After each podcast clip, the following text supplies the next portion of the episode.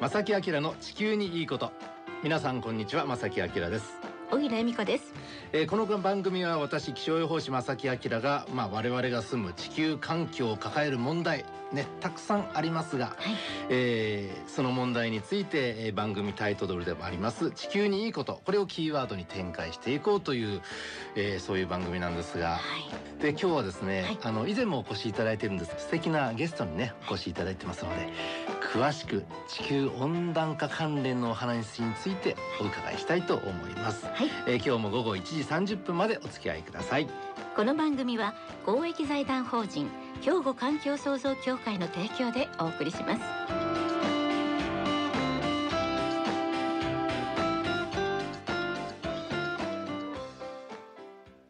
兵庫環境創造協会地球温暖化防止自然環境の保全再生子どもたちへの環境学習など皆様と共に身近な暮らしの中で地球環境を守るための取り組みを進めています。人と自然が共に生きる21世紀の豊かな環境づくりを兵庫環境創造協会えさて、えー、今日はですねこの番組に素敵なゲストをお越しいただいています。お呼びしました。ご紹介お願いします、はい、はい、もう本当前回もねお越しいただいて、うん、すごく盛りだくさんにお話いただいたんですが皆さんも記憶にまだ残っていらっしゃると思います。もう地球温暖化といえばこの方。この方は2006年より国立環境研究センター地球環境研究センターというのがありますがその温暖化リスク評価研究室長でもいらっしゃって2011年よりはその失名が変更になったため気候変動リスク評価研究室長というふうにもなっててなんか難しそうですけど 要はですねもうあの2013年よりは地球温暖化研究プログラムの統括もされている地球温暖化のことについてはこの人に聞かなきゃという方でございます。江森聖太さん今日もよろしくお願いいたします。はいよろしくお願いします。よろしくお願いします。あの、はい、僕の中ではもうこの番組のご意見番というふうにも戻ってきました、ね、ありがとうございます、ありがとうございます。ありがたいですが、ね、はい。えー、もちろん地球温暖化がね今日のテーマなんですが、はい、あのまず今僕たちがね抱えてる問題それからこれからどう取り組むかについて僕の方からね簡単にご紹介させていただきます、えー、昨年の12月に行われ行われました国連気候変動枠組条約の締結国会。議、はい。コップ24、はい、コップっていうの聞いたこと皆さんあるかと思いますが、はい、でこれによってですね、えー、パリ協定これも温暖化防止に向けてねこんな取り組みしていきましょうというねその協定の運用ルールについて決められたことがあります、はい、決まりがありました、はい、でどういう目標かと言いますと、地球温暖化を産業革命以前との比較で2度をはるかに下回る水準に抑える、うん、要するに気温の上昇を2度に抑えましょう、はい、でさらに、はい、1.5度未満に抑える努力を追求するというねなんかどうしていいのか何のことなのかっていうのが、うん、私なんかはもう素朴に思ったりするんですが、ね、まあ、温暖化どんどんね、はい、温度が上がっていくんですけれどもそれをどんどん抑えようっていうまあ、目標が決まってその運用ルールまでは決まったと。はい、で今日はですねその1.5度数字としては小さいですけれどもこの意味について考えてみたいと思います、はい、そこで江森さんに登場していただくわけなんですが、ね、お願いします、お願いしますさてこの1.5度未満に抑える努力、はい、たったの1.5度だと、はい、思うんですけれども、えー、ですけれどもあの、まあ、もちろん上昇する今予測があるということですね。でもしですね僕たちが温暖化について何も取り組み取り組みをしなければ、はい、世界の平均気温が1.5度増加してしまうのは大体何年頃っていう予測があるんでしょうか？えー、っとですねこのままのペースでいきますと、うん、まあ、2040年前後早ければ2030年というふうに言われてますんで、あと10年ちょっと早ければですね。ねはい、早すぎますね。平均的な予測でも20年ちょっとということなので。そうですか。はい。あの今年というかね年号が令和になりましたが、令和の間にっていう可能性も。まあそういうことですよね。ねえー、いやいやこれはですからなんとか本当に対策を取らなきゃいけない、はい、っていうことだと思うんですけれども、はい、確かにねその温暖化するんですが1.5小さいじゃないか、ね、皆さんもそうね思いだと思うんですけどもこれはやっぱり相当な僕たちの影響があるって考えたらいいんですか？はい、えーと、まずですね、うん、この、えーと、世界平均気温っていうのが、すでにですね現時点で1度上がってるんですね。産業革命前を基準として、はい、えー、つまり大体ほぼ人間のせいですでに1.0度ぐらい上がってると。上がってると。えー、うん、でそれがあと0.5度上がることについて今心配してるんだっていうのが1.5度っていうことですよね。まあそうですよね。はい。えー、で、えー、とこれまですでに1度上がることによってすでにさまざまな悪影響っていうのは始まってる感じがしますよね。うんでそれははい、はい、あのまあいわゆる猛暑が増えたりですね、はい、豪雨が増えたり、えー、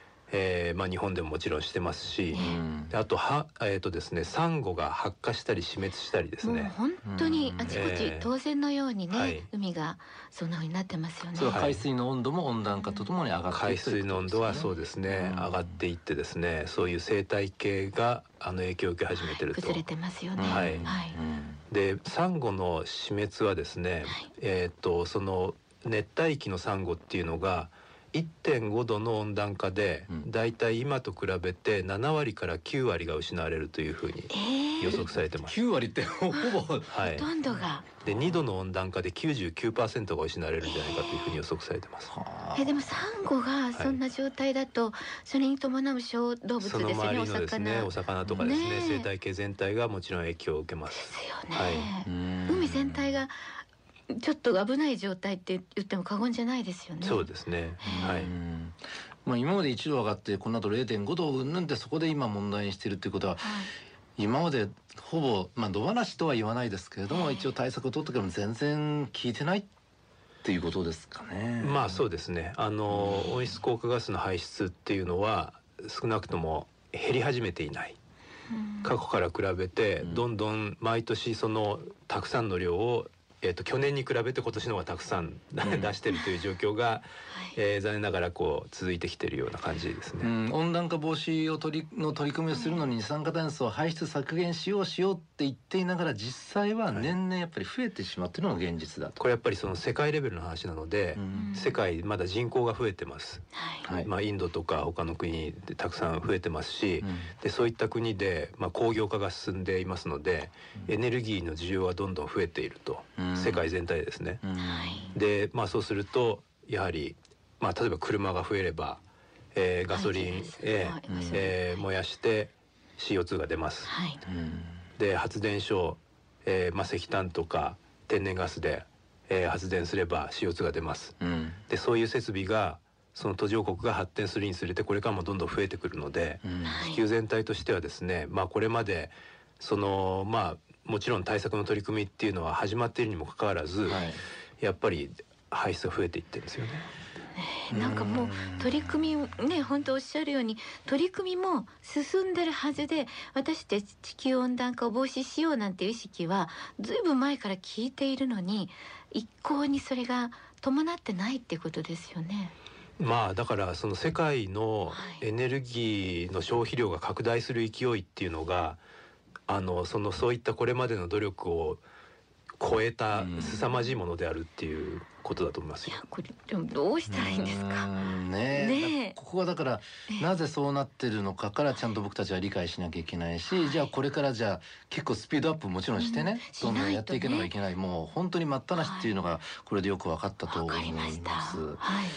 い、なるほど。この後一曲ねお届けして後半にはですね、じゃあどうしましょう。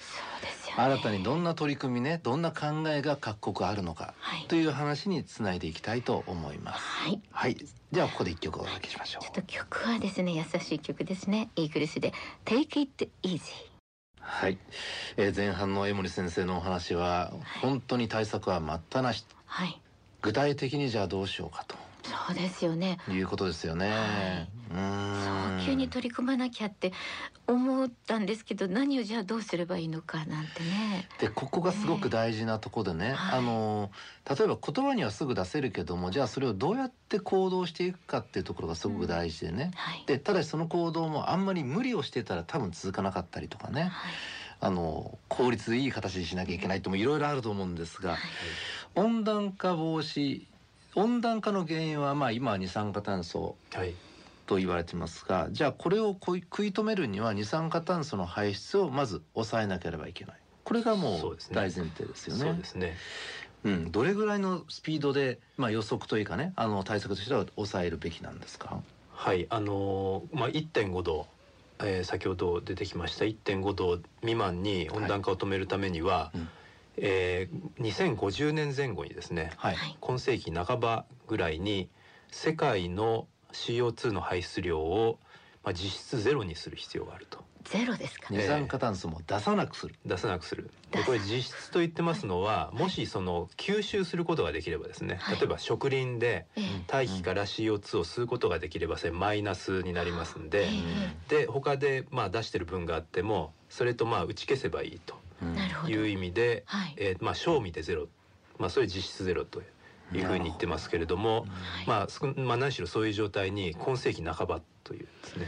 もうすぐですよ、今世紀半ばって。本当ですね。ちなみにちょっと今先ほどから言ってますその1.5度の予測とか対策の規模みたいな話っていうのは、あの IPCC というですね、はい、えー、まあ国連の仕組みがありましてでこれはあの気候変動に関する政府間パネルといって、はい、えー、まああのまあ、特に有名なのは世界中の科学者が集まってあの温暖化の科学に関する報告書を発表してるんですけれども、うん。はい、でこの1.5度の話というのも去年の10月にですね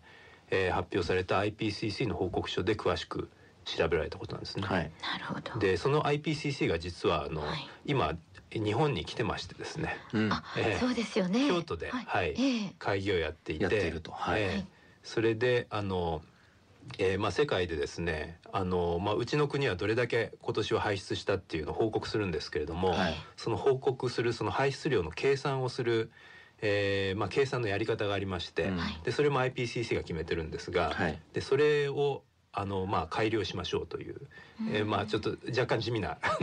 内容なんですけれども、その会議が実は京都であのこうしばらくあって、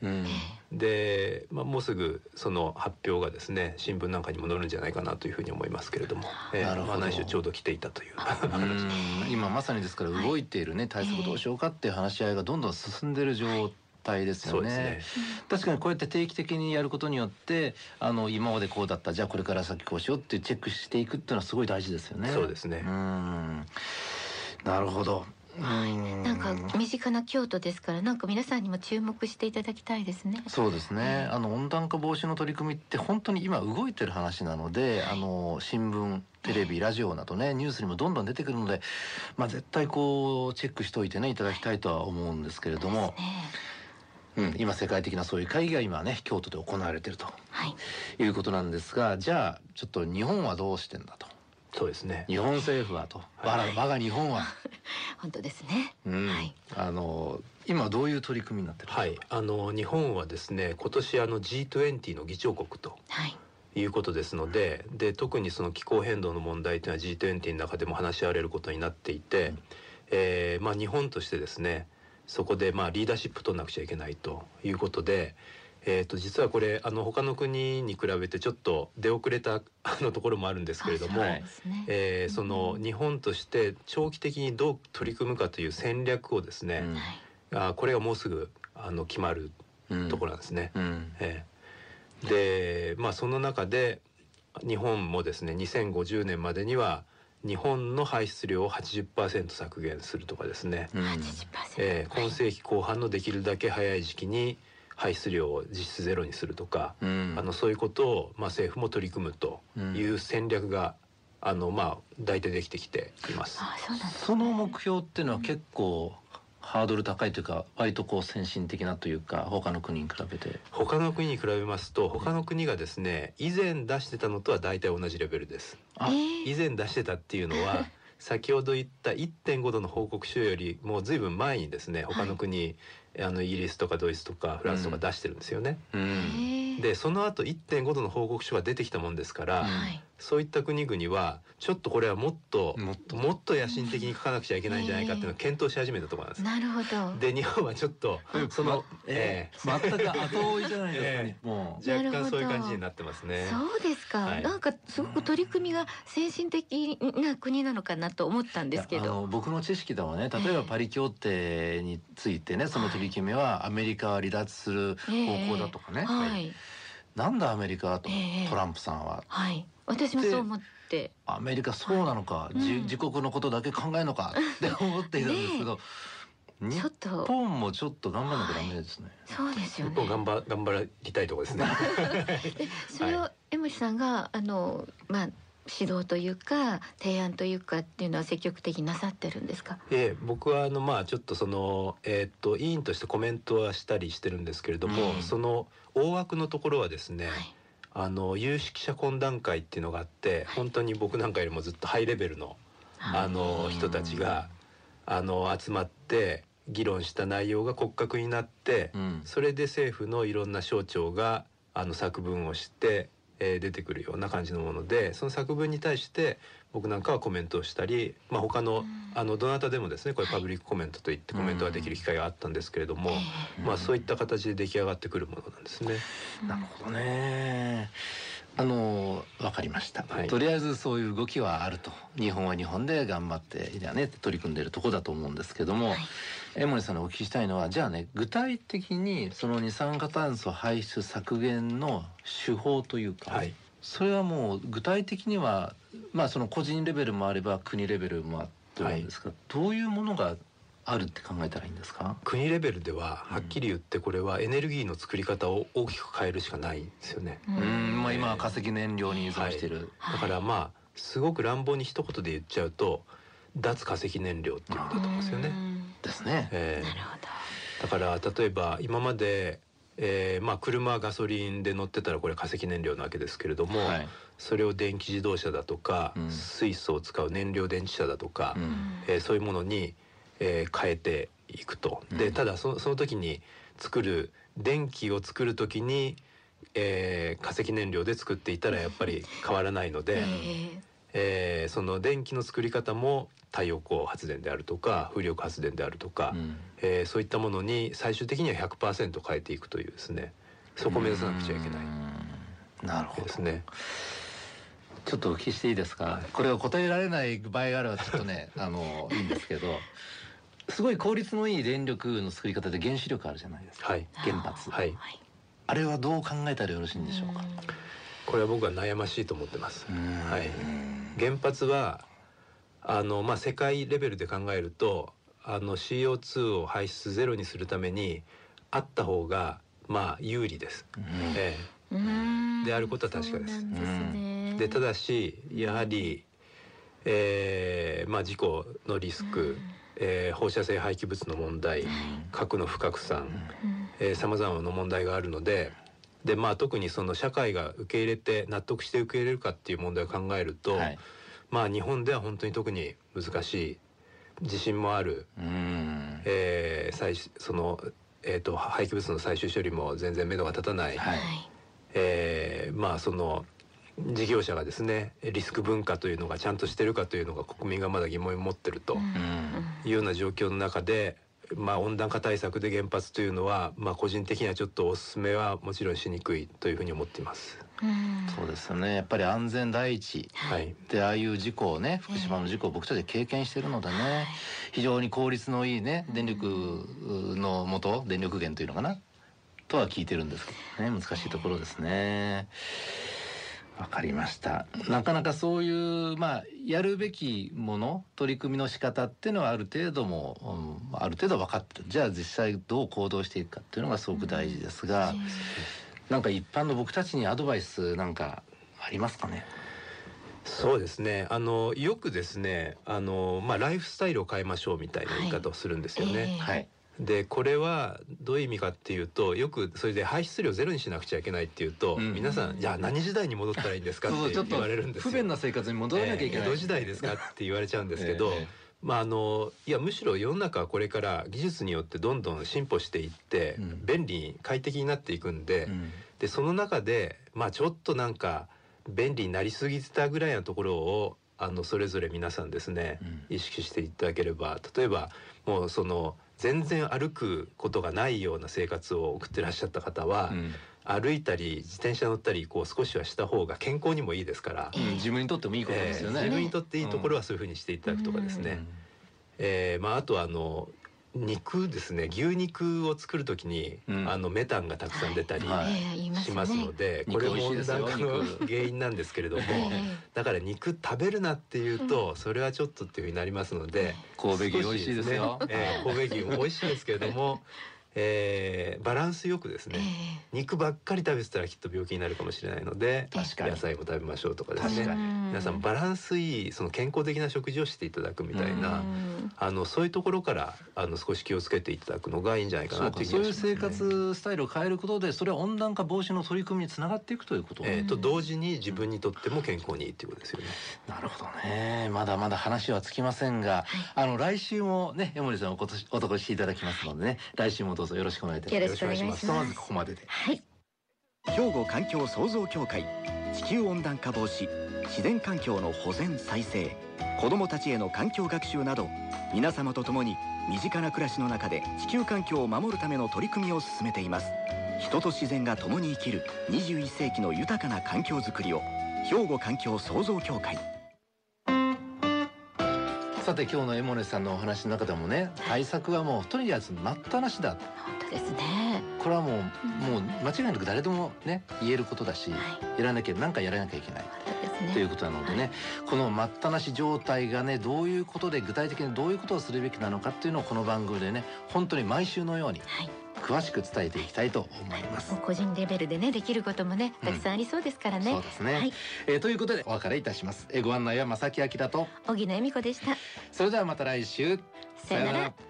この番組は公益財団法人兵庫環境創造協会の提供でお送りしました。